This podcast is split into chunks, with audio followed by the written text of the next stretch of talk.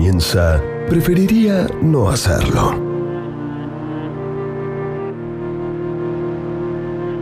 Fernanda Iglesias, Francisco Noriega, Eduardo Gutiérrez, Ariel Fiorenza, Martín Algueró, María de las Mercedes Laguna, Juana Rodríguez Simón, Gustavo Noriega, son Preferiría no hacerlo. La exaltación de lo inútil.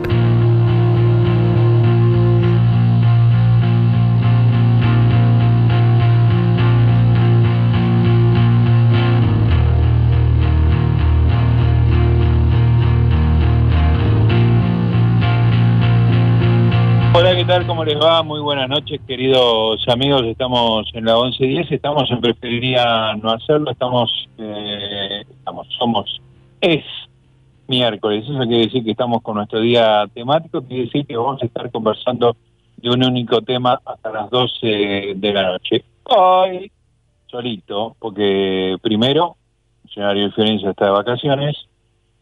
Segundo, Laurita viene los días presenciales, va a venir el miércoles que viene. Así que estoy en la inmensidad de mi hogar, de mi mansión, llena de habitaciones y de personal doméstico, que me apantalla y me trae champán, pero en definitiva en calzoncillos haciendo el programa repantigado desde mi sillón, para hablar toda la noche de el color negro. Sí, señores, la ausencia de color, si se quiere. Definanlo como ustedes quieran, pero lo cierto es que vamos a, hablar de negro y escuchar canciones que tienen la palabra negro y vamos a conversar sobre la ropa negra con una especialista, vamos a escuchar audios relacionados con lo negro.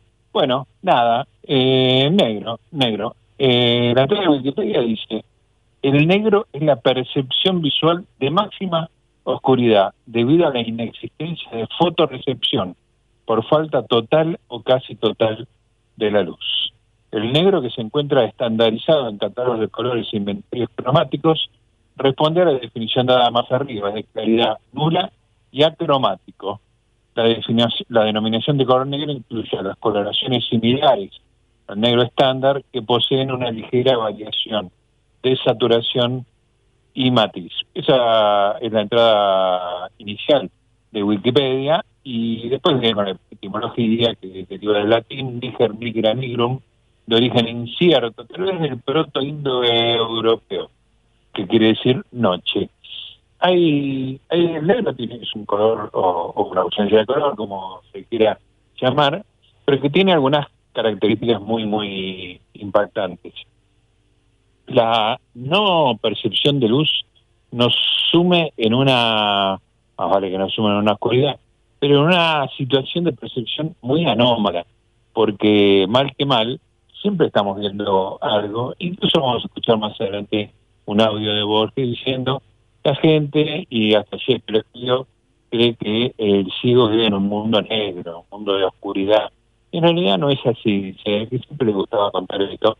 Él percibía colores, en especial el amarillo, este amarillo, como le gustaba decir a George, y no, no era así. Y, y es tan eh, poco común la experiencia de no percibir nada que no sea negro, que cuando nos sucede nos puede poner de alguna manera un poco inquietos. Como por ejemplo, una noche cerrada en una playa eh, es realmente inquietante. No, si nos metemos en el agua de noche este, y perdemos todo tipo de orientación, no hay luces en la costa, es una sensación bastante opresiva, no estamos acostumbrados a esa falta de estímulo fotocromático. Y esto me hace acordar una vez que estuve en la ciudad de Berlín y fuimos al Museo del Holocausto. Y el Museo del Holocausto tiene, bueno, en la, en la parte exterior tiene como una serie de monolitos, es una plaza gigantesca, como si fuera una manzana con monolitos, todos de distinto tamaño, son todos rectangulares, pero no hay dos que tengan la misma, las mismas dimensiones. Es un poco para simbolizar las vidas que se perdieron, que cada una es única e irrepetible. Pero después adentro tiene un lugar increíble. Eh, por supuesto tiene un montón de salones, muestras, objetos, todo representando el horror del holocausto, pero había un lugar extraordinario que se llamaba The Void, el vacío. Entonces era un lugar donde uno eh, abría una puertita, se entraba solamente de uno, y estabas en un lugar absolutamente oscuras, absolutamente oscuras, que tenía como una abertura, estaba varios metros eh, abajo de la, superficie, digamos, de a la altura de la calle, tenía como una abertura muy, muy lejana, por la que entraba un ligerísimo eco de la calle. Estoy hablando Berlín, invierno, hace, no sé, cinco años, una cosa así, muy contemporáneo, muy moderno todo, pero de repente estabas en un lugar absolutamente silencioso, con un eco de la vida exterior muy, muy distante y con una, oscuridad absoluta. Era realmente una sensación de vacío. Lo que buscaban los, los que armaron eso para el Museo de la Holocausto era justamente sentir esa sensación, eh, homologar de alguna manera el holocausto al vacío. Y yo les puedo asegurar, amigos, que la sensación era insoportable. ¿eh? Estuve unos minutos y salí angustiado, porque no había manera de no, no estarlo, ¿no? Esa cerrazón increíble y esa falta de estímulos este, cromáticos realmente espectacular. Así que el libro tiene mucho, mucho para decir en su negación absoluta. Y también va a tener mucho que decir en la moda, combinado con otros colores, como elemento de elegancia. Eh, vamos a conversar sobre, sobre eso y sobre mucho, mucho más. Y sobre todo los usos de la palabra negro, a veces de manera despectiva, a veces elogioso y a veces de manera totalmente neutra. Vamos a arrancar con la música de hoy. Es el tema más este, representativo cuando uno dice la palabra negro, es uno de los temas más votados por la gente, que es Píntalo de Negro, Painted Black, de los Rolling Stones, un tema de la década del 60 temprano, esto debe ser del año 65, tiene una cítara al comienzo tocada por Brian Jones y un elemento repetitivo, y bueno, los chicos de los Stones que se hacían un poquito los malos, los satánicos, este, un poco en esa línea decían justamente eso, ¿no? Píntalo de negro. Esa es nuestra canción inicial y así arrancamos este programa que va a hablar del color negro.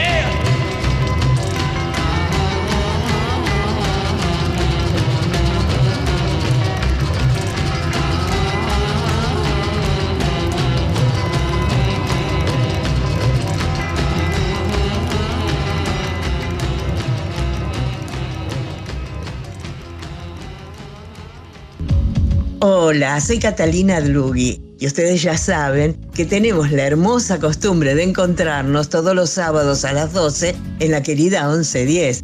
Agárrate Catalina está hasta las 2 de la tarde y es el lugar que eligen los famosos para contar sus cosas y muchas veces sus secretos.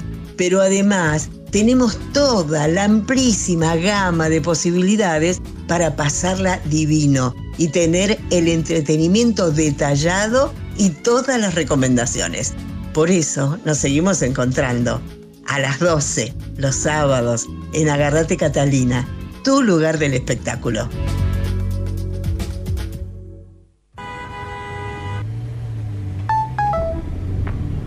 Che, cabezón, se bajó el gordo, loco. ¿No sé la gama mañana para el partido? Ok, dale. No nos vaya a colgar, loco. Esta vez no, porfa.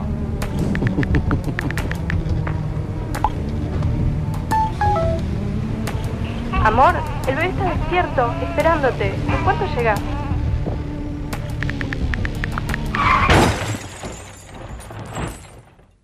¿Recibiste el mensaje? El celular al volante mata.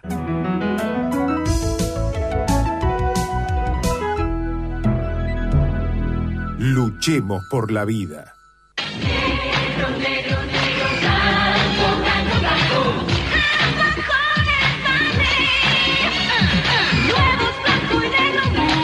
Del. El alfajor es Bagley. Blanco y negro. Y ahora, blanco y negro mousse. Preferiría no hacerlo. Zona libre de haters.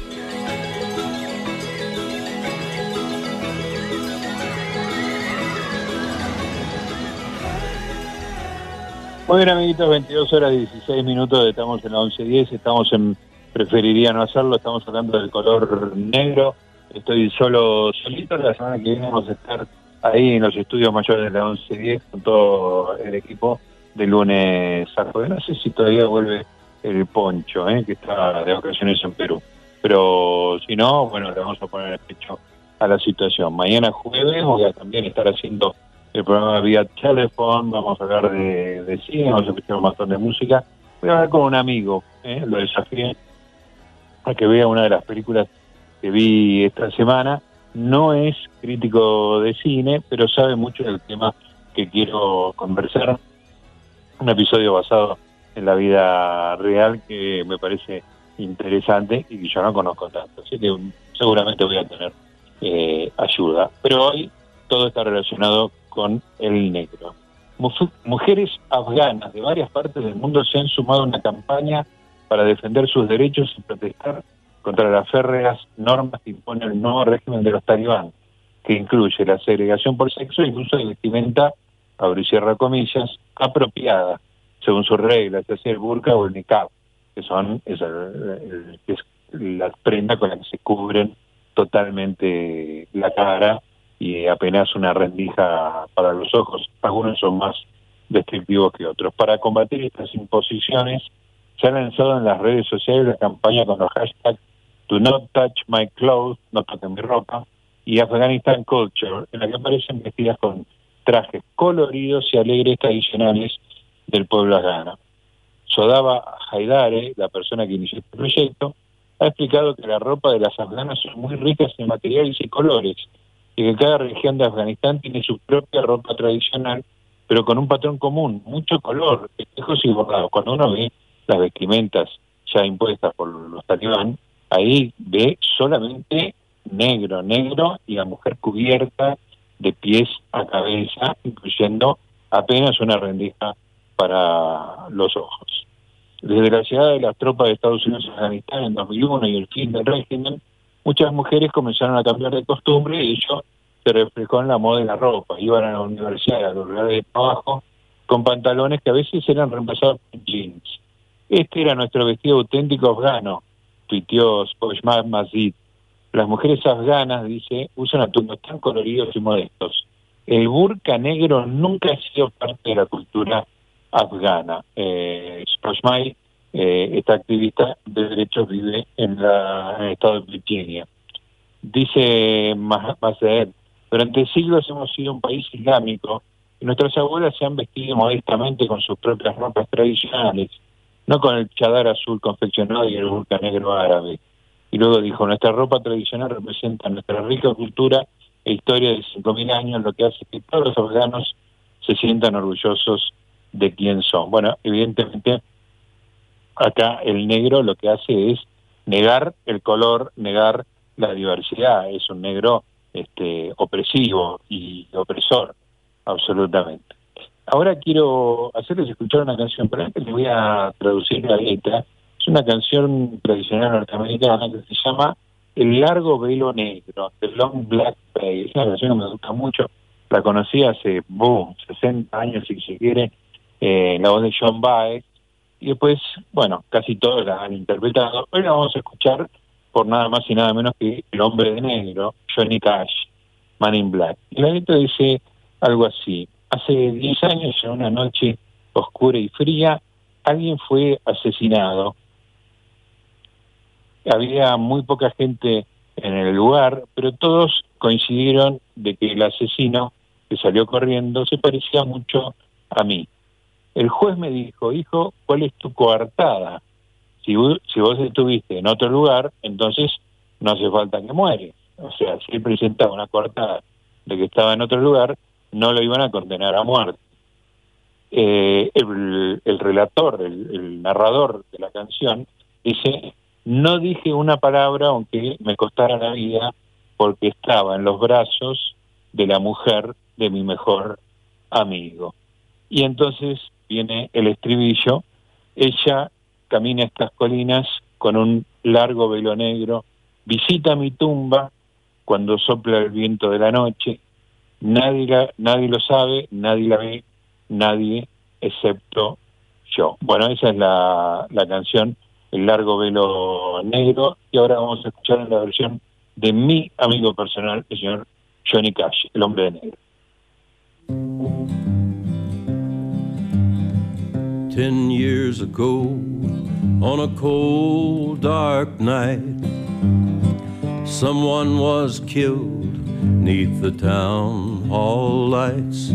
There were few at the scene, but they all agreed that the slayer who ran looked a lot like me.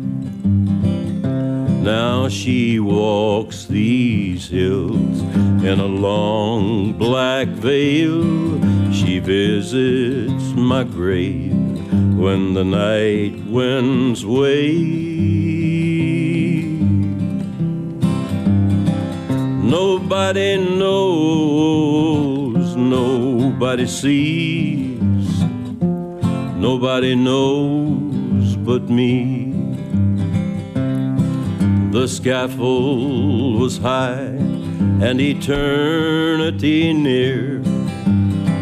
She stood in a crowd and shed not a tear. But sometimes at night, when the cold wind moans in a long black veil, she cries o'er my bones.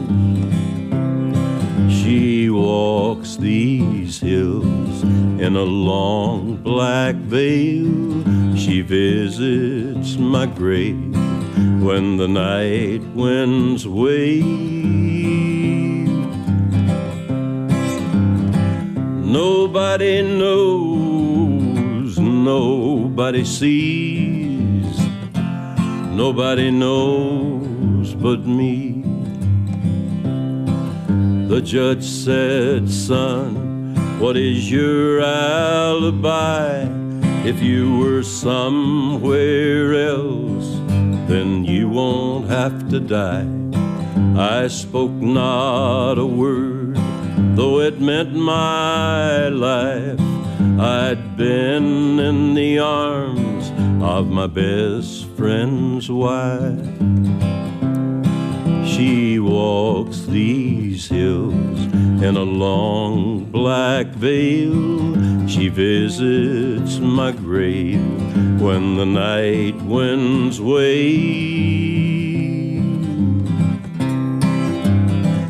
Nobody knows, nobody sees, nobody knows but me. Nobody knows, nobody sees, nobody knows but me.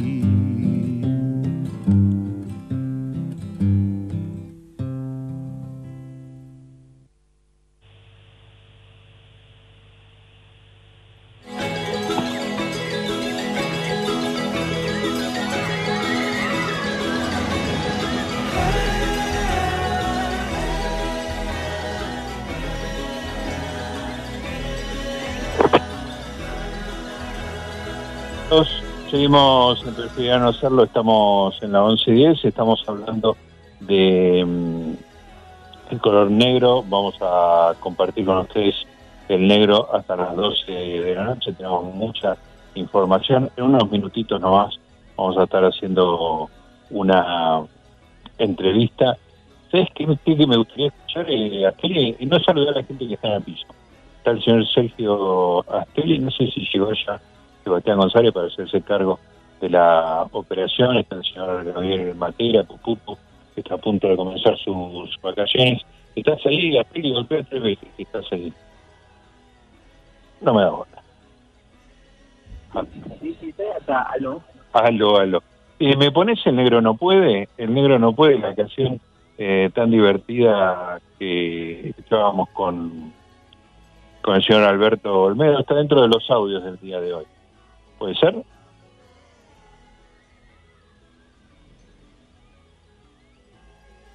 Momento de suspenso. Me preferiría no hacerlo.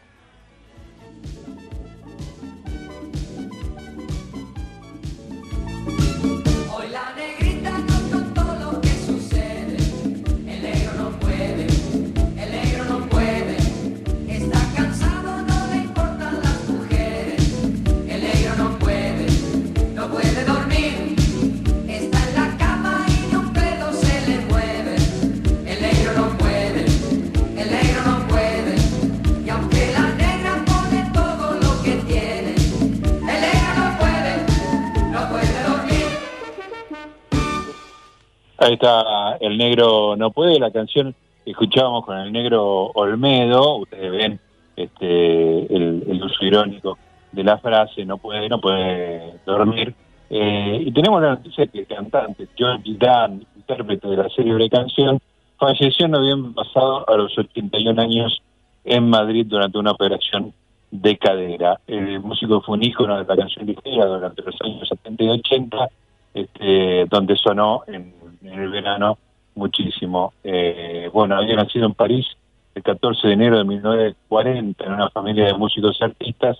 Durante nueve años estudió en el Conservatorio de la ciudad y se especializó, en clarinete, aunque tocaba saxofón y acordeón. Su mayor hit no fue el negro, no fue, sino el chiringuito, que traspasó fronteras y llegó a Holanda, Grecia y Latinoamérica, a pesar de que cuando lo presentó a la discográfica, mucho no lo convenció. Eh, también tuvo otra canción graciosa que era La Barbacoa, en la década de 90 estuvo casi retirado y fue pasando de moda. Su último trabajo fue en 2018, un tema futbolero que coincidió con el Mundial de Fútbol. Un saludo a George Dan. El negro no puede una canción que nos acompañó muchísimo, justamente con la figura del negro Olmedo, mucho negro aquí. Y vamos a hablar de una cantante negra extraordinaria que tenía una canción justamente que hablaba, bueno, era una, una cantante, era una pianista extraordinaria, hablando de Nina Simone, era una pianista extraordinaria, de un hogar pobre, por supuesto, y que quiso aprender a ser concertista y ella dice que no la dejaron ser concertista, no la aprobaron en el colegio donde estaba estudiando justamente porque era negra. Pero eh, después se hizo una carrera tocando en, en boliches, en, lugares nocturnos, este, al punto tal de que le pidieron que cante, ella era solamente instrumentalista de piano, le, le pidieron que cante y ella, como le daba vergüenza con la familia, se cambió su nombre original a uno que se inventó, que era Nina Simone.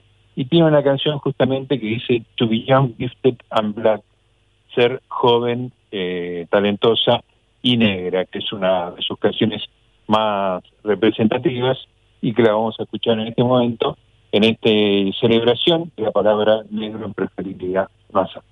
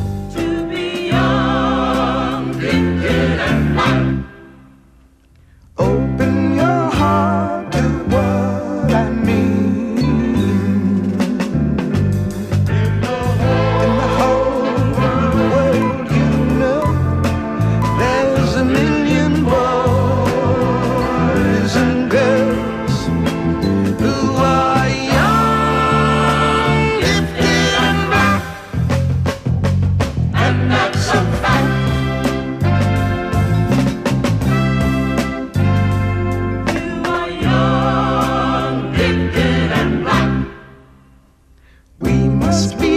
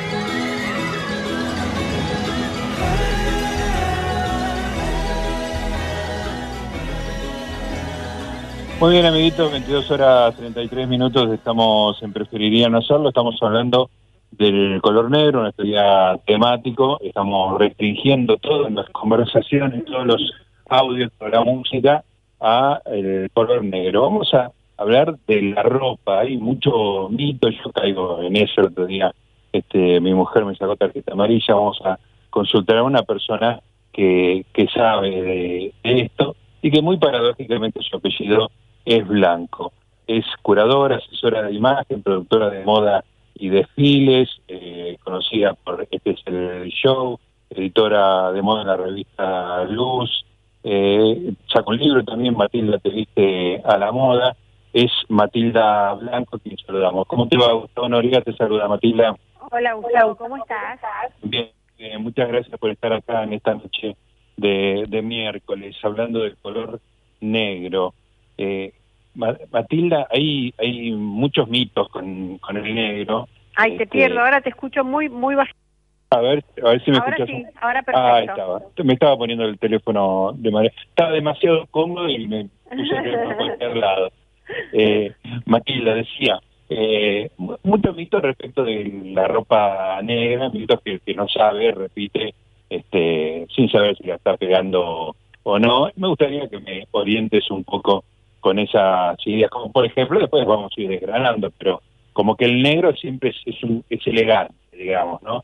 que el negro Sí, es el negro, bueno, tiene como muchos significados. ¿no? Empezó como un, un color que estuvo muy, muy ligado a la muerte, a las cosas malas, al luto. Tiene como un significado bastante simbólico y psicológico, ¿no? Claro. Eh, y, y sobre todo todo lo que está asociado a, a- a eventos que tienen que ver con la oscuridad también. No solo es la ausencia de luz en sí, para mí yo lo llamo un no color, Claro, eh, pero bueno, por lo general ha tenido como siempre vinculaciones mayormente negativas.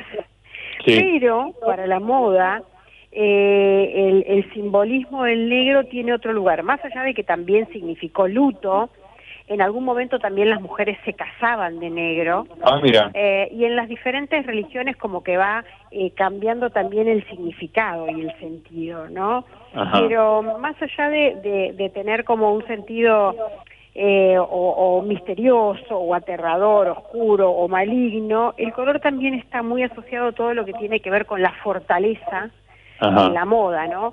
Eh, a la seguridad, claro, eh, a- al poder y a, la, y a la neutralidad también, ¿no? Porque aquel que se viste de negro no toma postura, o sea, no está ni de un lado ni del otro. sí, Eh, y más allá de, bueno, después quedó la frase, claro, te, has- te- se, se te ve elegante con el color negro, claro, porque definitivamente si vos eh, usás el monocromo, o sea, te vestís toda de negro, un saco y pantalón negro o un vestido negro, obviamente sin ningún corte en el medio y algún cinturón de color ni nada, vos te vas a ver súper estilizado. La monocromía en cualquier color, estar vestido de un solo color, siempre estiliza, pero en Ah. el negro mucho más. ¿Por qué? Porque además achica claro, se te ve eh, visualmente te vas a ver siempre más delgado, ¿no? Con menos cadera, con menos panza. Entonces el negro es el que es oculta eh, todo lo malo.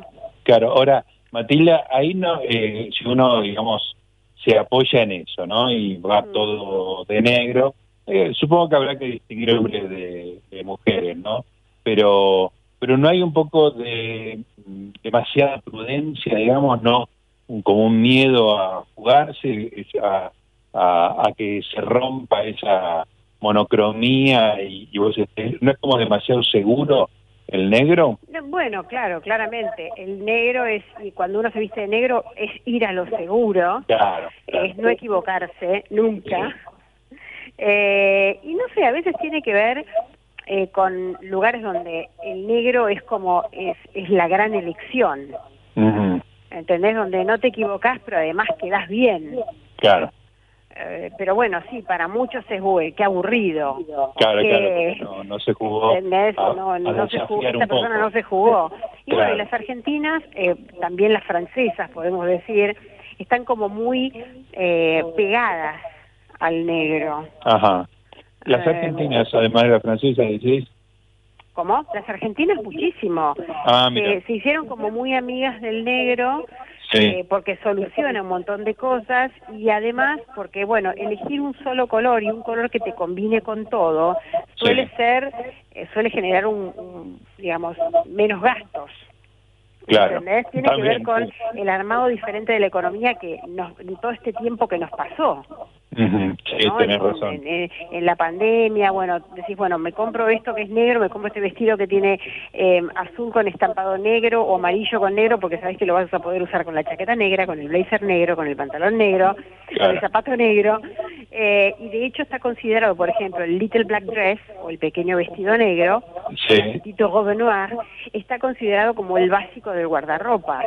Ah, es más como que hay que tener eso, digamos. Claro. Eh, el blazer negro, la cartera negra, el zapato negro estileto, Claro. son como las bases de- del fondo de armario que vos tenés que tener porque sabés que son multicombinables y ahí es donde la mujer puede invertir un poco más porque son prendas accesorios que te duran y que en todas las temporadas, claro. Claro.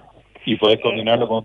Bueno, ahí eso te quería preguntar. El otro día mi mujer me sacó amarilla, eh, se produjo el siguiente día. Yo me, me- me dejó vestirme solo, que es una rareza, ¿no? Este, eh, y me puse un pantalón celeste, un saco azul, y, y me puse zapatillas negras. Me dice, no, el celeste no va con el negro. Entonces yo, por supuesto, saqué mi carta de ignorante y dije, el ¿Quién negro va con todo. Eh, mi, mi mujer me dijo el negro no va para el celeste. Ajá, bueno, dije, depende qué ne- depende qué celeste y para qué. Ah, sea, ¿vos ok. era tu era una camisa celeste con pantalón negro? No, no, era pantalón celeste, camisa blanca, me parece, y, y ahí recién los zapatos negros. No, y ahí tenía razón tu mujer, che. Tenía ra- pero la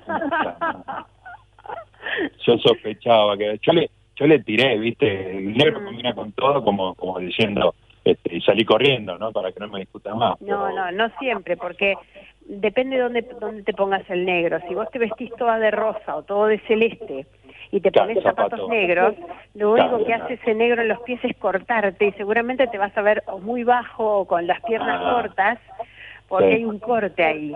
Hay que buscar, a veces es para un hombre es, es- eh, es mucho más difícil para, para un hombre que para una mujer combinar un pantalón claro Sí. con un zapato oscuro. Mi Mm. recomendación es un zapato suela, quizás, Sí, claro. eh, que, que bueno, que te va a alargar un poco más las piernas y va a ser más combinable.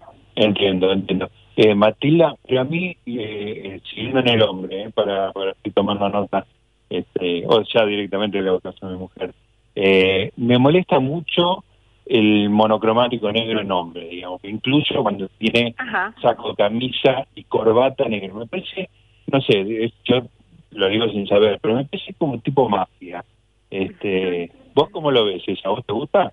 Mira, eh, a mí no me molesta, depende de las texturas y la combinación Ajá. de negros. Claro. Eh, tal vez mm, eh, mi recomendación sea, bueno, que el pantalón y el saco sean del mismo género y en todo caso la camisa puede ser de otro género, claramente, pero tal vez en un color un poco más claro y la corbata negra tiene que ser en otro género para porque de la de manera si sumamos texturas no importa que los negros no sean los mismos. ¿Viste cuando Mm. dicen, ay, no mezcles negros que si son diferentes queda mal? Bueno, eso un poco de razón tiene, Ah, sí, tienen esas habladurías. El tema es que la gran mayoría de las marcas de hombres han presentado colección de todo negro, de monocromía, Sí. eh, incluso de todo gris, bien oscuro, ¿no? Claramente. Claro. Gris muy oscuro o negro con camisa gris y corbata negra, pero la monocromía eh, en los trajes, camisa y corbata está de moda, es tendencia y se va a ver mucho. También el exceso de color, pero si hablamos del invierno que viene, el que nos va a llegar Sí. el año que viene, vamos a encontrar mucho negro sobre negro. Ah, mira, mira, bueno, tomo nota. Eh, Matilda, ¿qué, vos tenés este ese pelo que es una, una llamarada, tenés eh, ojos claros, eh, ¿usás el negro para, para digamos, como combinando, como contrastando con, con esas cosas que ya vienen en, en tu cuerpo, digamos, no en la ropa? Eh, sí, me encanta. Uso uso mucho negro y, y trato de no abusar porque, a ver, lo cierto es que si me compro ropa, eh, sobre todo cuando viajo, donde consigo buenos precios quizás, Claro. eh, en lugares que yo sé dónde puedo encontrarlos, eh, trato de comprar colores eh, neutros o básicos del guardarropa, es decir, negro, gris, eh, camel, eh, camisa celeste, camisa blanca. Entonces, todas esas eh, cosas que son básicos eh, son esenciales, pero debo reconocer que si voy a elegir un par de vestidos para invertir, seguramente me los compre en color negro. ¿Por qué? Claro. Porque yo los puedo disfrazar esos vestidos. Claro. Porque si yo me los pongo con un collar o con otro zapato, con una bota, muchas veces el mismo vestido la gente no se da cuenta que te lo pusiste dos, tres, cuatro, diez veces. Es un buen truco ese. Eh, Eso es lo que tiene de bueno, te pones un vestido con estampa y todo el mundo te lo reconoce. enseguida. Claro, claro, efectivamente. Pero, pero hace jugar, digamos, esa- esas cosas externas tuyas, este, tan coloridas. Eh, no- no- como, ¿cómo No, me refiero al, al, al color de pelo que tenés y... y- Sí, eh, mira, uno de los que- colores que mejor me queda con mi pelo es el verde y el azul. Ah, claro, no es sí. el negro, justamente. Sí, el negro me, me, me mata un poco el color de por ahí de, del pelo, pero resalta por ahí mi piel, que soy como eh, medio medio blanco rosadita. Claro, muy Eh, y entonces eh, eh, como que potencia eh, mi piel Sí. pero el pelo, los ojos se ven más favorecidos por un color un poquito más estridente. Eso tiene que ver con la colorimetría, ¿viste? Cuando vos decís, uy, ese color te levanta Claro, o te baja. Sí. Esa es la colorimetría que uno Sí, tiene que estudiar y empezar a- antes de comprarse, saber bien qué se compra y probarse la ropa.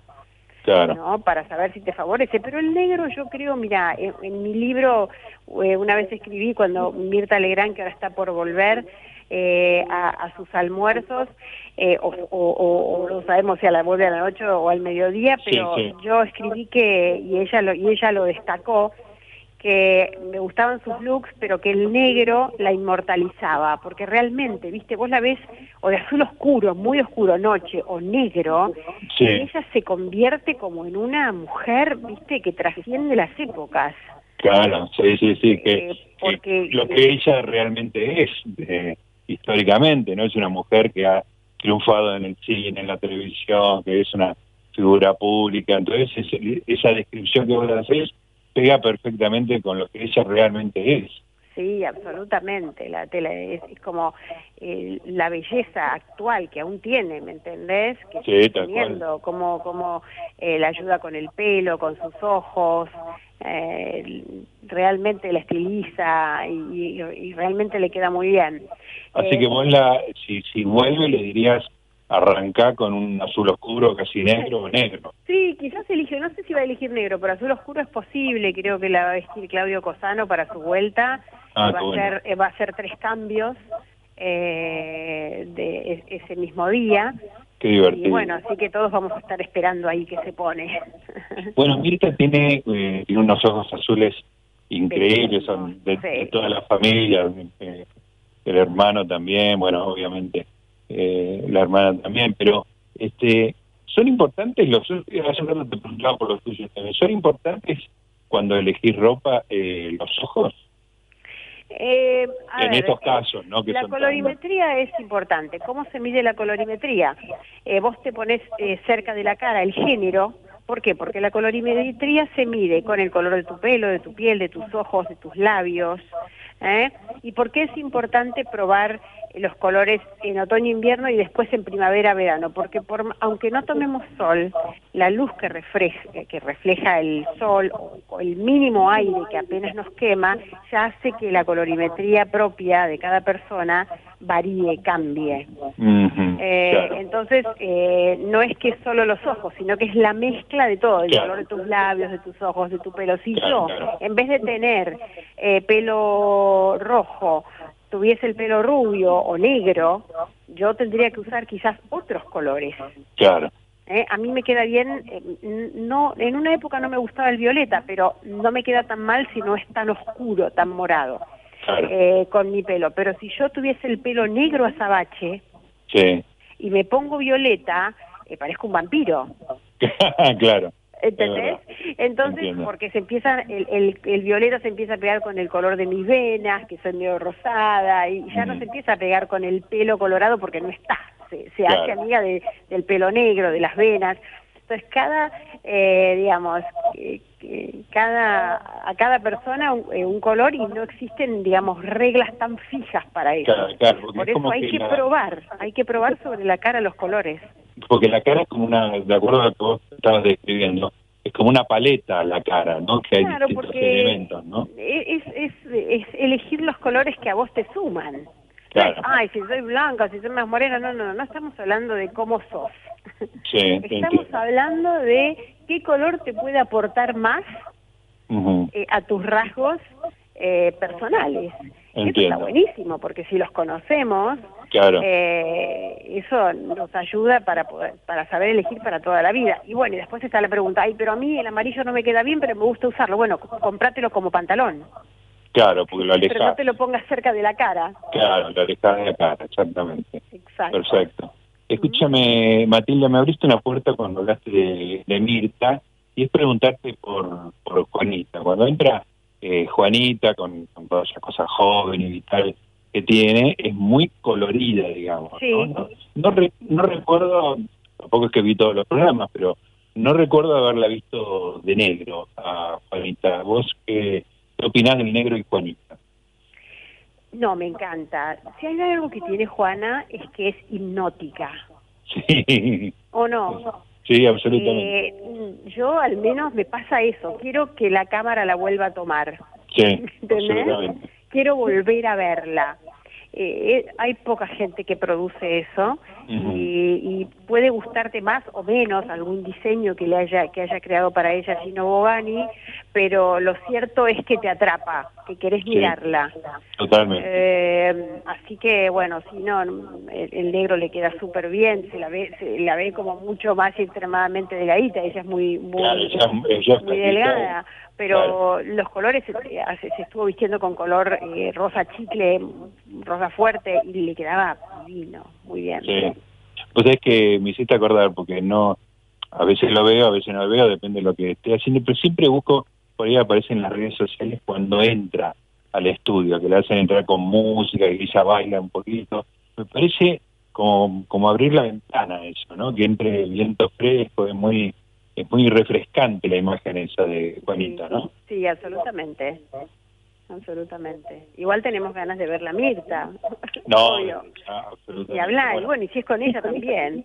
es muy divertido que, que esa familia tenga unos genes tan, tan fenomenales que se vayan repitiendo de generación en generación.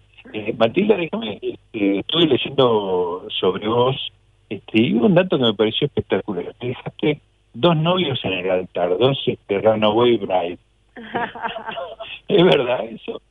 Sí, es verdad, es verdad. Bueno, ya pasó mucho tiempo de eso, pero uno, eh, a uno tuve que decírselo a cuatro días de, la boda Sí. y a otro, por suerte, me acordé un poquito antes, me acordé un mes antes de la boda. Y hablando de moda, el que le avisaste cuatro días antes, ¿ya tenías el vestido de novia? Sí, claramente. Claramente. Si bastaba, faltaban cuatro días, eh, Por el eso. vestido ya estaba y, y el- los, los dos vestidos estaban. Uno, uno, uno faltaba la última prueba y el otro ya estaba. Qué impresionante. Y Así que, bueno, eh, se donaron, fueron donados. fueron donados sin ser estrenados. Escúchame, no te arrepentiste. No, no, no, para nada, para nada. Perfecto. Y, y otra cosa que me interesaba, Matías, es que es un es todo un tema para vos eh, el sufrimiento de los animales. Eso tiene como una derivación muy muy clara, que es ser vegetariana, pero imagino que otras cosas, también incluyendo la ropa, este, debes tener que tener cuidado respecto de los animales.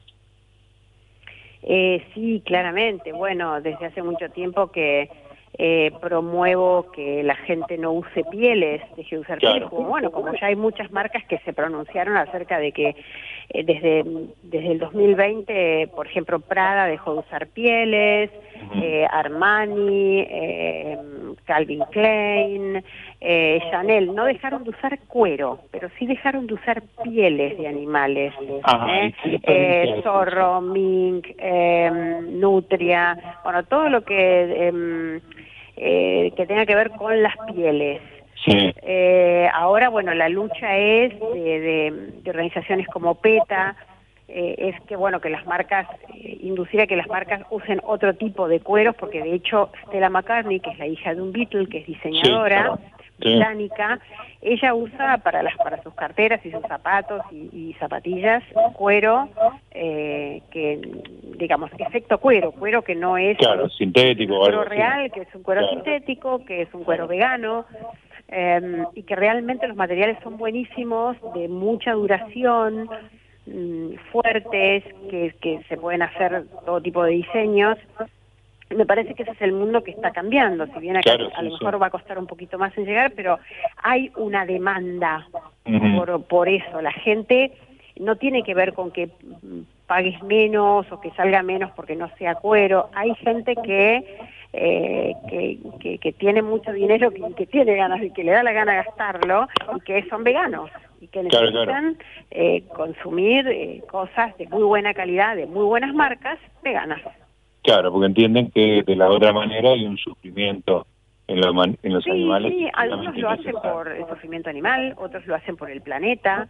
Claro. Ahí viene la, la, la, dice, no, bueno, pero si es algo sintético, eh, como por el planeta, bueno, pero también si vos eh, dejas de que las vacas, de seguir matando vacas y que sigan haciendo vacas, eh, no hay eh, gas, los gases eh, Sí, que le sí, hacen mal al planeta, que eliminan los animales, o sea, es la pregunta del millón, pero yo creo que ya hay materiales que son orgánicos, que no eh, no le hacen mal al planeta Claro. eh, y que- tampoco requieren un sufrimiento animal precisamente. Así que bueno, eh, y bueno, y todo lo que tiene que ver, mi trabajo pasa también por eh, em, digamos, cambiarle un poco la mentalidad a la gente, colaborar con los refugios, que son los que hacen realmente, los que le ponen el, el hombro a los rescates, Claro. eh, para que se acabe la, la atracción a sangre en nuestro país, para que no haya animales esclavos como en el mundo marino, como en los zoológicos.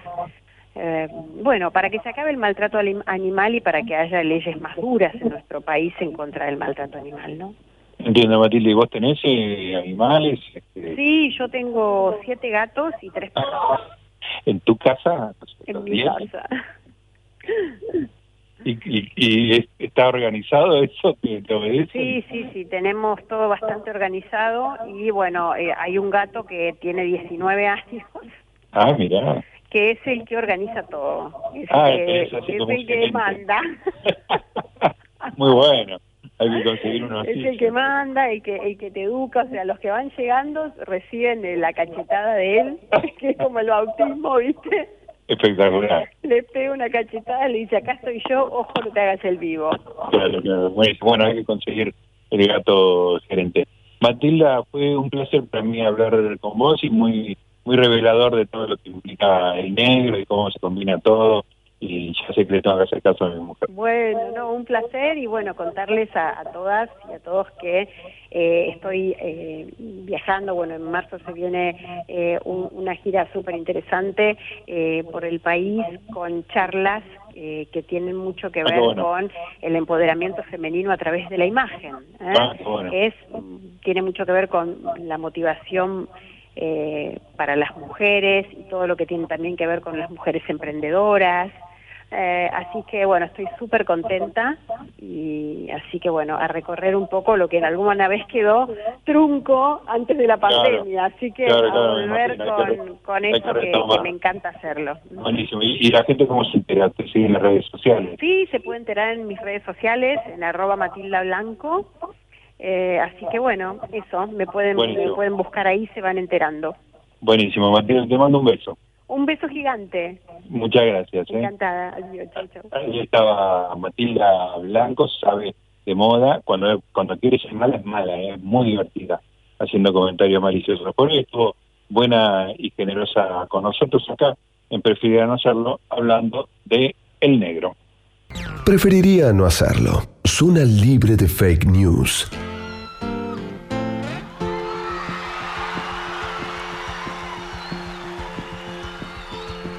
Blackbird singing in the dead of night.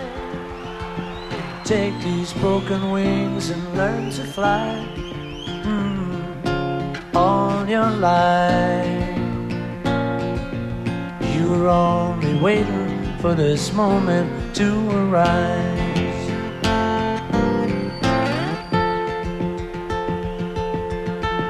Blackbird singing in the dead of night. Take these sunken eyes and learn to see mm, all your life.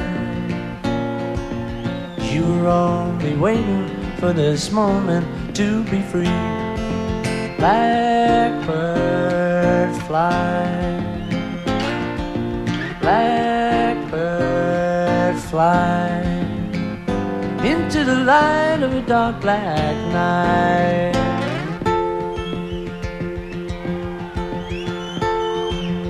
Blackbird singing in the dead of night. Take these broken wings and learn to fly mm, all your life. You were only waiting for this moment to arise. Preferiría no hacerlo. Zona libre de spoilers. ¿Qué tenía? ¿Por qué reía? ¿Por qué cantaba? Negro contento. Qué negro contento. Cómo tocaba con sus dedos finos, largos, veloces y negros ese negro contento. ¿Qué tocaba? ¿Un tambor? No. ¿Una guitarra? No. ¿Un banjo? No. No, no, no. Bailaban sus dedos vertiginosamente sobre un pequeño cajón de lustrabotas. qué negro aquel. Daba gusto oírlo, la tonada era alegre, movía los hombros, movía la cabeza, movía los pies, no tenía nada, estaba contento, qué negro contento.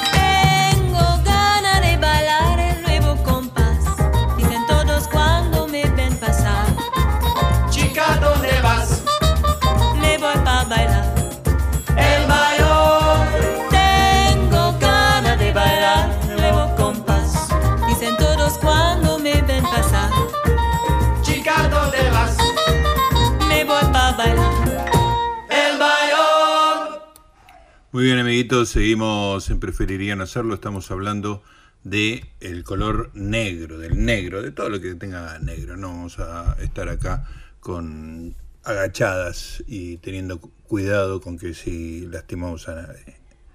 Acá se dice cualquier cosa. Río Negro, ¿por qué lleva ese nombre? Es el curso de agua más importante de la provincia de Río Negro y el segundo de la Patagonia en cuanto a su caudal. Su nombre proviene de la traducción literal del mapundungun, Kuru Leubu, a pesar de que sus aguas son de un color más verde oscuro que negro. Antiguamente era conocido también como el río de los sauces, debido a la gran cantidad de sauces llorones que hay en sus orillas. Tiene una longitud de 635 kilómetros, aunque con una de sus cabeceras, el río Neuquén, la longitud total del sistema Negro Neuquén llega a los 1055 kilómetros. Nace de la confluencia de los Limay y Neuquén, en el extremo oriental de la provincia de Neuquén, y fluye en dirección de este a sudeste en el territorio río Negrino hasta alcanzar el Océano Atlántico, cerca del balneario El Cóndor, 30 kilómetros al sur de Viedma, capital de la provincia. Este es el límite entre las provincias de Río Negro y Buenos Aires. El Río Negro es en toda su extensión zona demarcada de pesca, especialmente en los islotes que se forman en su sector medio. Localidades como Las Grutas, San Antonio Oeste, General Roca, Chuelechuel, Bariloche y El Bolsón se presentan como espacios más que propicios para la vivencia de jornadas incomparables en compañía de la caña y el anzuelo. Pero aún hay un pesquero más específico ideal, Viedma. Practicar la pesca deportiva con un marco de paisaje incomparable es la consigna distintiva en la provincia de Río Negro. ¿Por qué le dicen negro si es verde oscuro?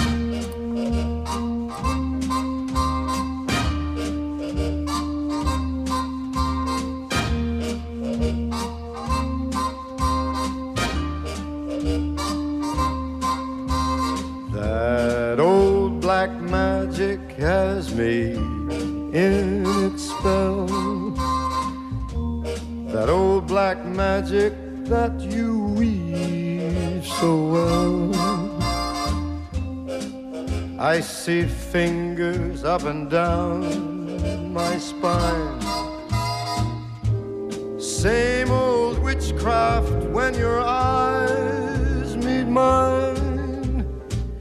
The same old tingle that I feel inside. And then that elevator starts its ride. Down and down I go, round and round I go, like a leaf that's caught in the tide. I should stay but what can I do? I hear your name and I'm aflame. Aflame with such a burning desire that only your kiss can put out the fire. You are the lover for, the maid that fate had me created for. And every time your lips meet mine, baby, down and down I go, round and round I go in a spin, love and the spin that I'm in, under that old black magic called love.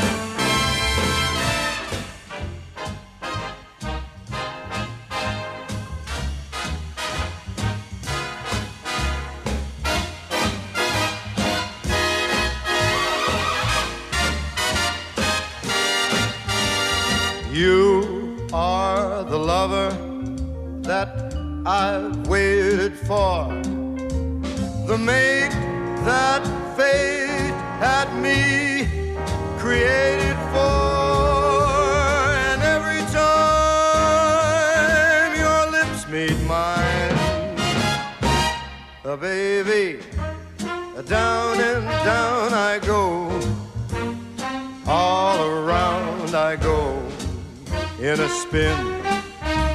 Crazy about the spin I'm in. Under that old black magic called love. That old black magic called love.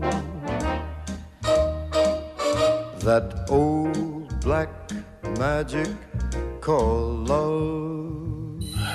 Una mañana mi mujer estaba durmiendo, lo tomé al gato negro, a Plutón,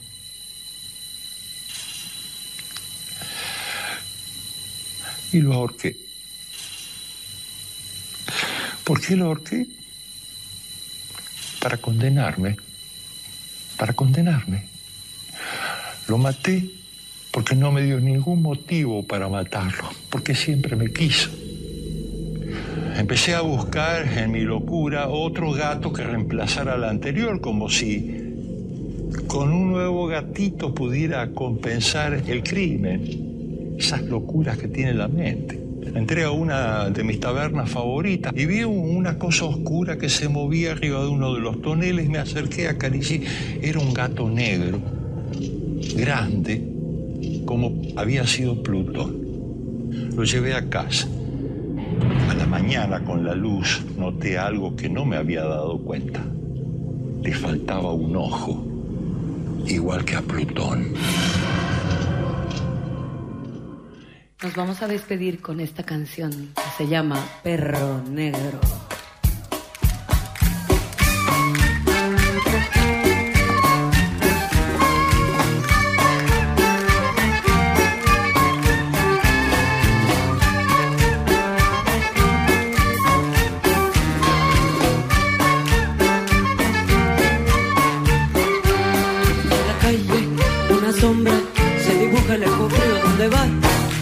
Perro, perro negro, entre el humo que aparece por el bar. No se encuentra con la palca, porque se hizo trato para gobernar. Ese perro pareciera, ese perro pareciera de Nahual. Corre, salta, brinca, salta de la barda, por si acaso escucha la corriente de la calle que te va diciendo la banqueta que va murmurando las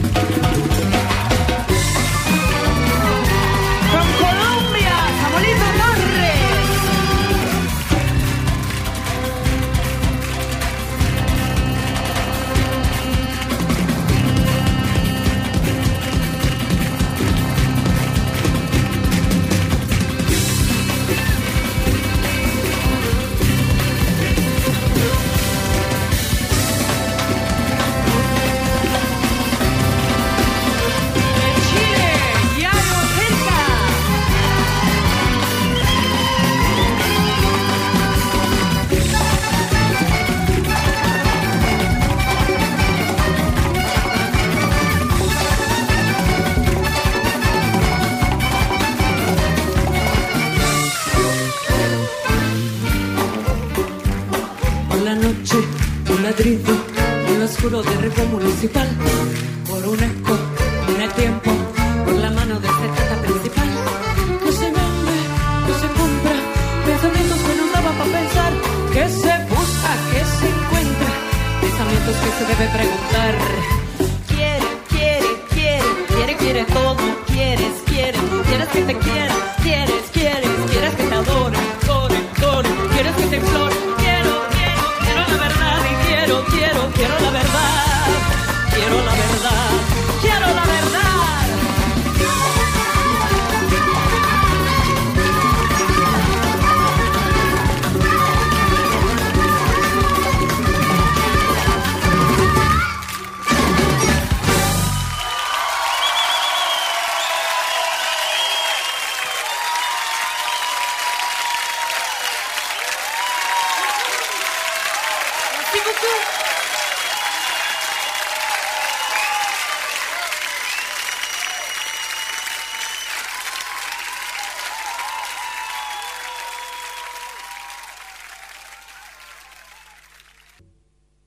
gente se imagina al ciego encerrado en un mundo negro. Y hay un verso de Shakespeare que justifica esta opinión. Shakespeare dice, Looking on darkness which the blind do see, mirando la oscuridad que ven los ciegos. Y si entendemos, si entendemos negrura por oscuridad, el verso de Shakespeare es falso. Precisamente uno de los colores que los ciegos, o en todo caso este ciego extraña, es el color negro. El color negro y el color rojo. Los rouge el noir son los colores que nos faltan. Y para mí, que tenía la costumbre de dormir en plena oscuridad, me molestó durante mucho tiempo tener que dormir en ese mundo de neblina, de neblina verdosa o azulada y vagamente luminosa, que es el mundo del ciego. Yo hubiera querido reclinarme en la oscuridad, apoyarme en la oscuridad.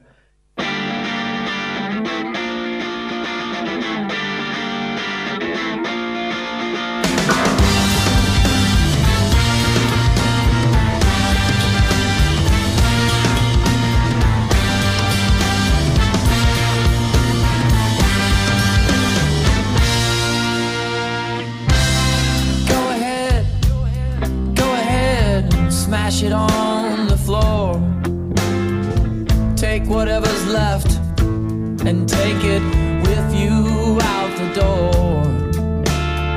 See if I cry, see if I shed a single sorry tear. I can't say that it's been that great. No, in fact, it's been a wasted, worried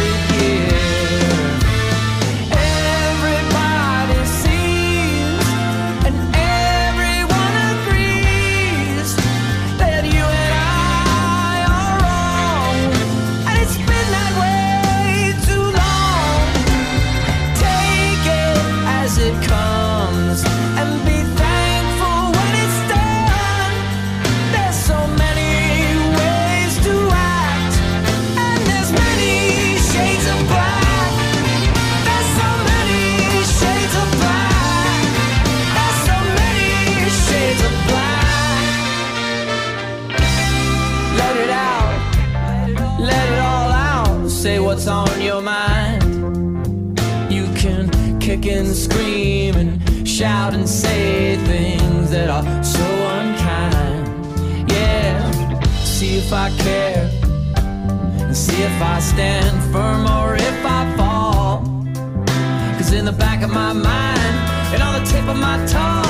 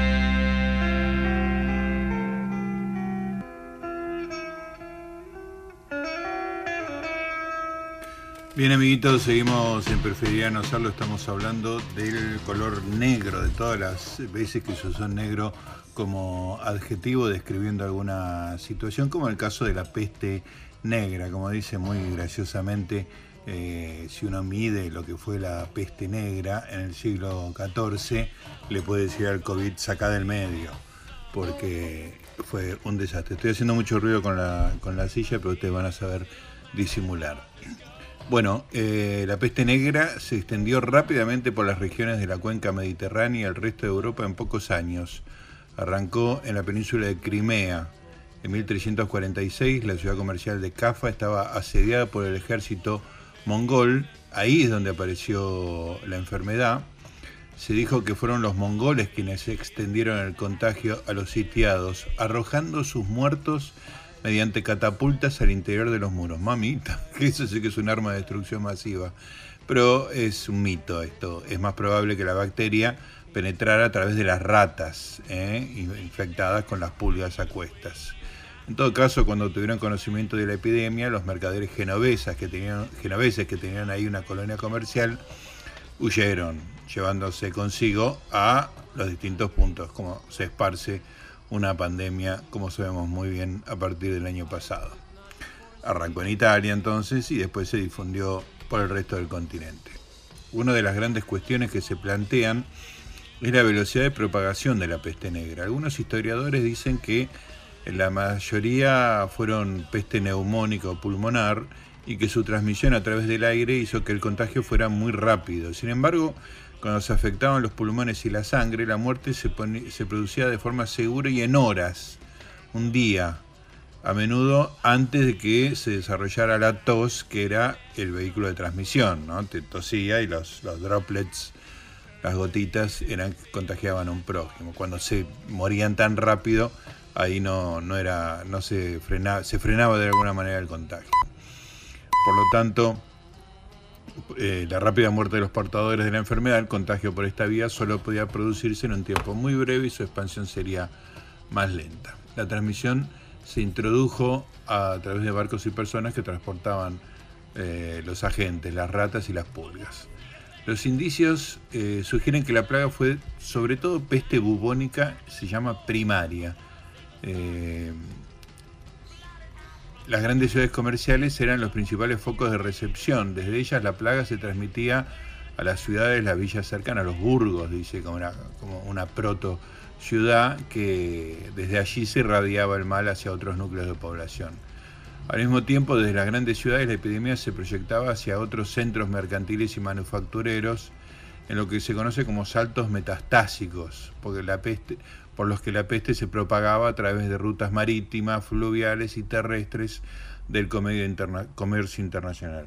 O sea, es como la, la, la, globalización muy este, primitiva, muy básica de la época, pero el virus va siguiendo esa, trayectoria, ¿no? Como decían que pasó de, de China a Italia principalmente por la Semana de la Moda y por la fuerte conexión comercial entre China y e Italia, estoy hablando del COVID.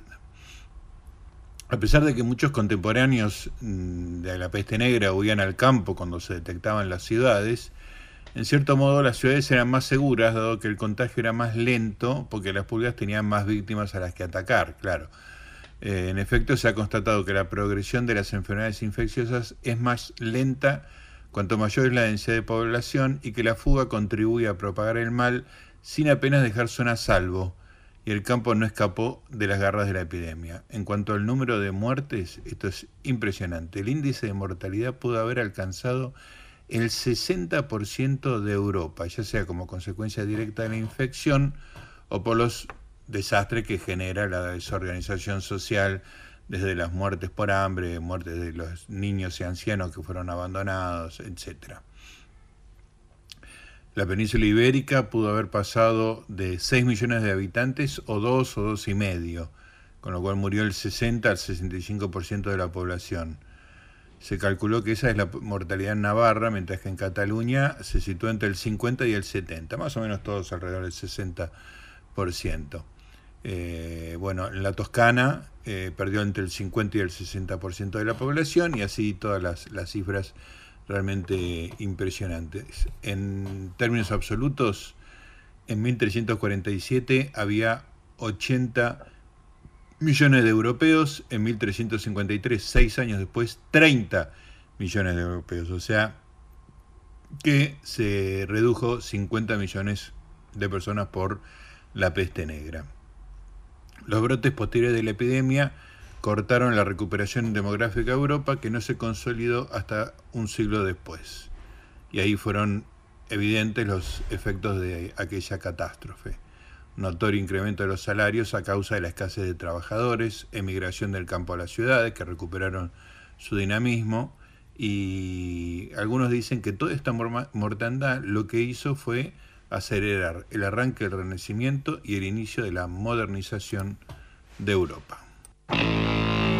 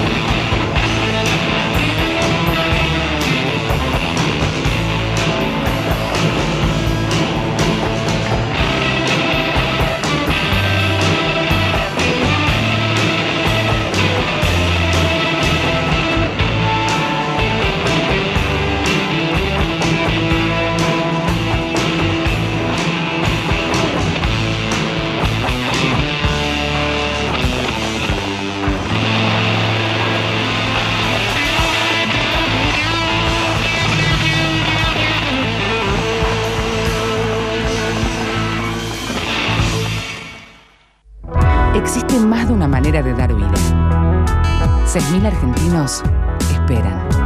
40 millones. Podemos ayudarlos. Todos podemos dar vida. Comunicate al 0800-555-4628 www.incucay.gov.ar Es un mensaje del Ministerio de Salud, Presidencia de la Nación. Mira este, que algunos dicen que de humor negro. Venía un tipo por la Panamericana a 3.000 kilómetros por hora, agarra la banquina, va a parar a la mierda y lo tienen que llevar a un hospital y le amputan ambas piernas, un golpe, le amputan ambas piernas y el tipo a la mañana está en el hospital, en una, una- en una sala del hospital, está ahí acostadito y viene un médico y dice, señor, yo le tengo que dar dos noticias. Una noticia es mala, la otra es buena. La mala noticia es que le tuvimos que amputar ambas piernas. Uh, sí, bueno, pero le dije que hay una buena noticia. El de la cama 14 le quiere comprar los mocasines.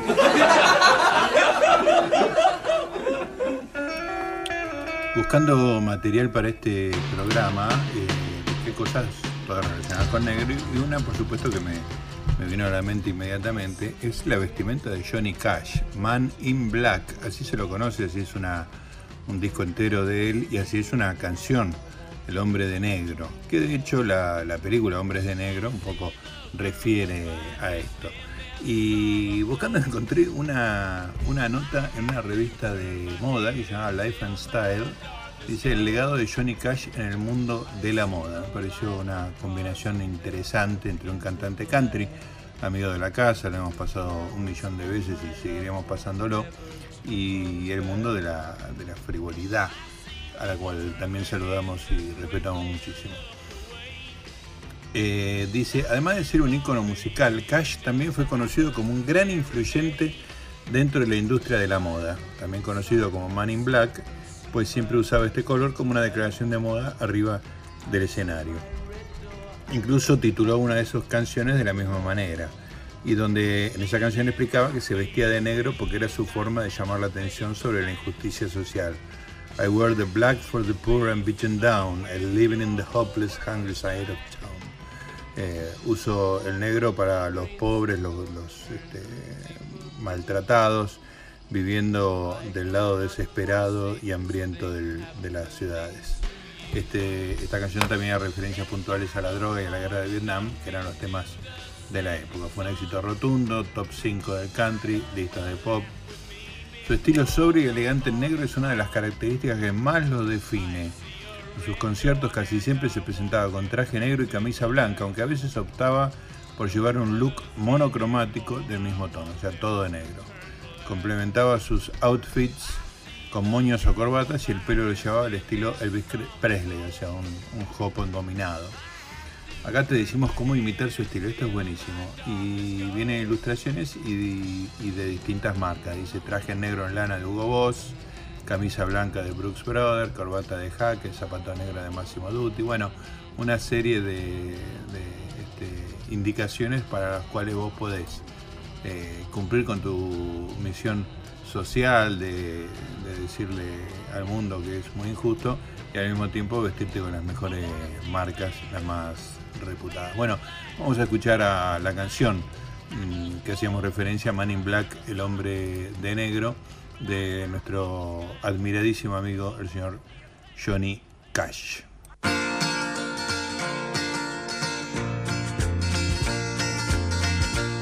Well, you wonder why I always dress in black. Why you never see bright colors on my back. And why does my appearance seem to have a somber tone? Well, there's a reason for the things that I have on. I wear the black for the poor and the beaten down. Living in the hopeless, hungry side of town. I wear it for the prisoner who has long paid for his crime, but is there because he's a victim of the time. I wear the black for those who've never read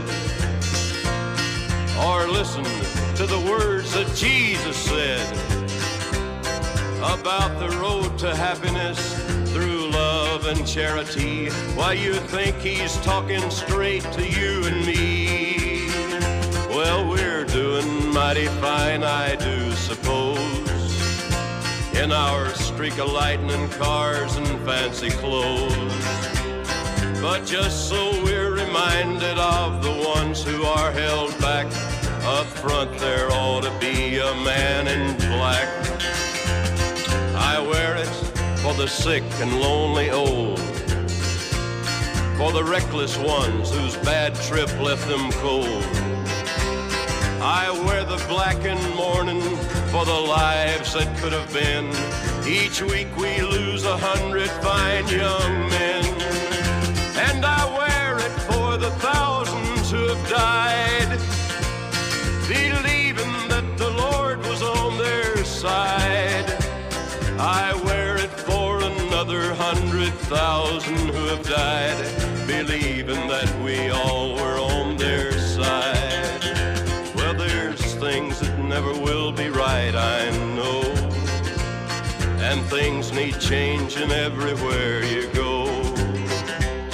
But till we start to make a move to make a few things right, you'll never see me wear a suit of white. Oh, I'd love to wear a rainbow every day and tell the world that everything's okay. But I'll try to carry off a little darkness on my back till things are brighter. I'm the man in black. Es como si algo se hubiera puesto a Edgar. Igual que, que un traje. Un traje de Edgar.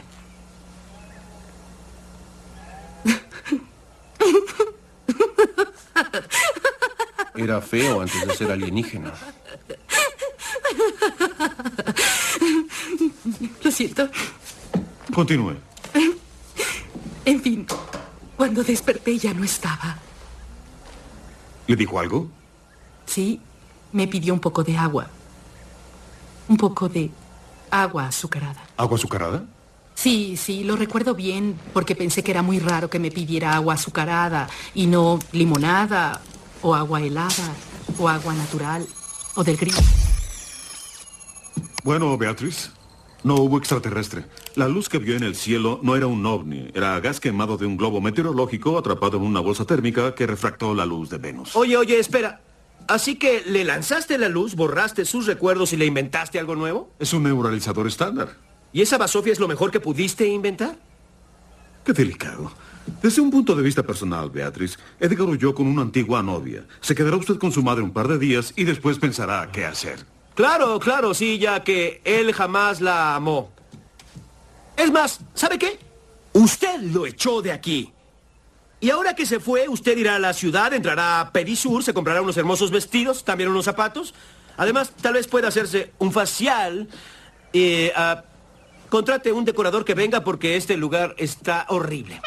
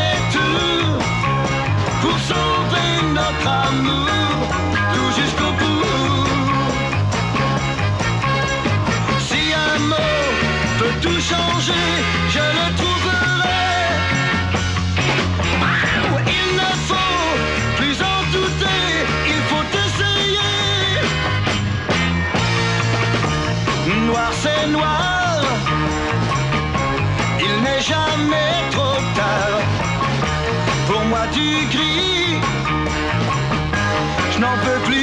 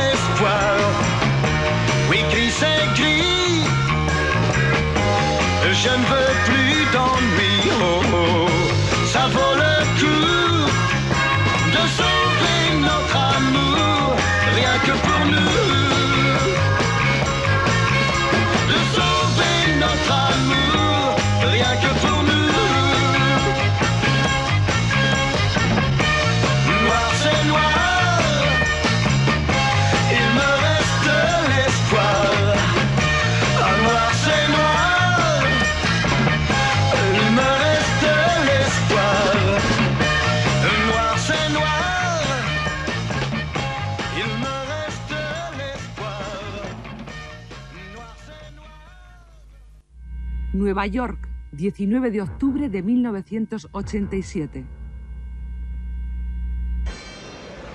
La bolsa baja 508 puntos en una sola jornada. El porcentaje de caída es del 22%, el mayor desastre económico desde la Segunda Guerra Mundial. Well, it's obviously a disaster. 550 millones de acciones vendidas en una mañana, otro récord histórico. Los ordenadores se colapsan, hay pánico. I don't believe in selling into panic. In fact, I'm buying today. Se habla de lunes negro. El balance económico, 850 mil millones de dólares en pérdidas.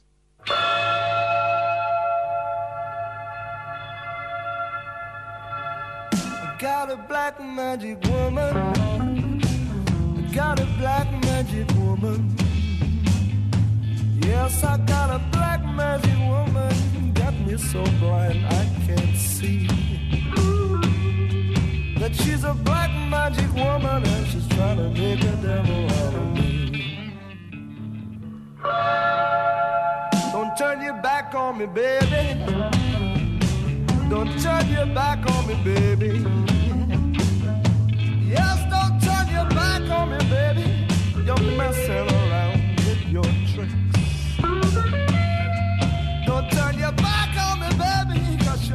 just break up my magic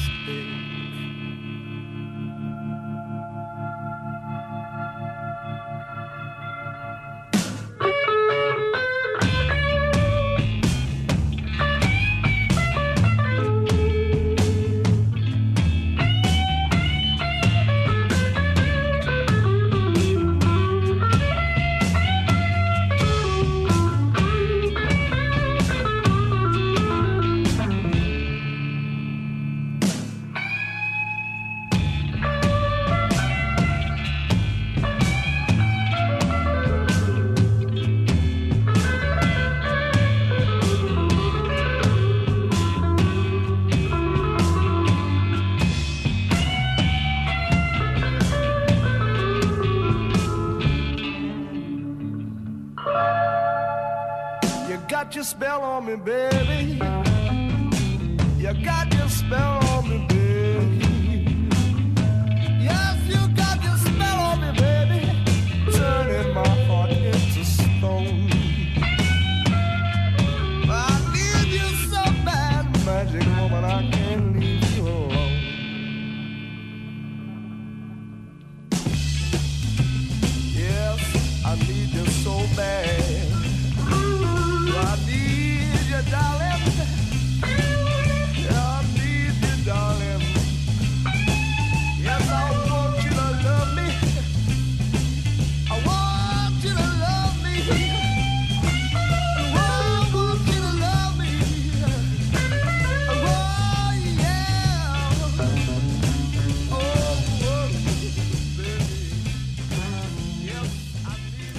Bien, amiguitos, cerramos el programa de hoy. Recién escuchábamos a Fleetwood Mac, la vieja formación, la blusera, eh, haciendo Black Magic Woman y una versión que después haría muy parecida, más latina, eh, el grupo Santana, con Carlos Santana como guitarrista líder. Vamos a cerrar este programa dedicado a lo negro. Eh, no es que me estoy comiendo las heces, sino lo negro, la negritud.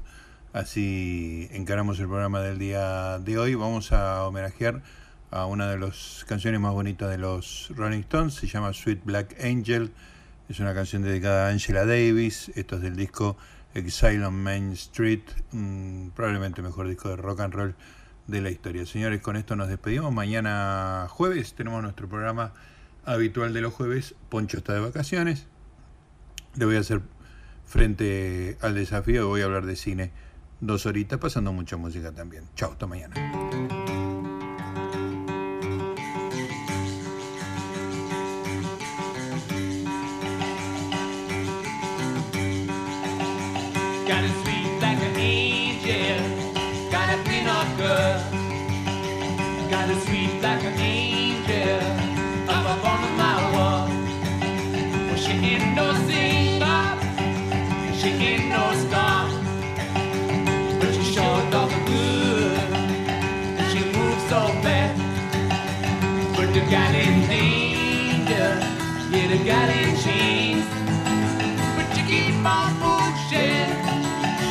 take a bitch. She counted up your minutes, counting up your days. She's a freestyle.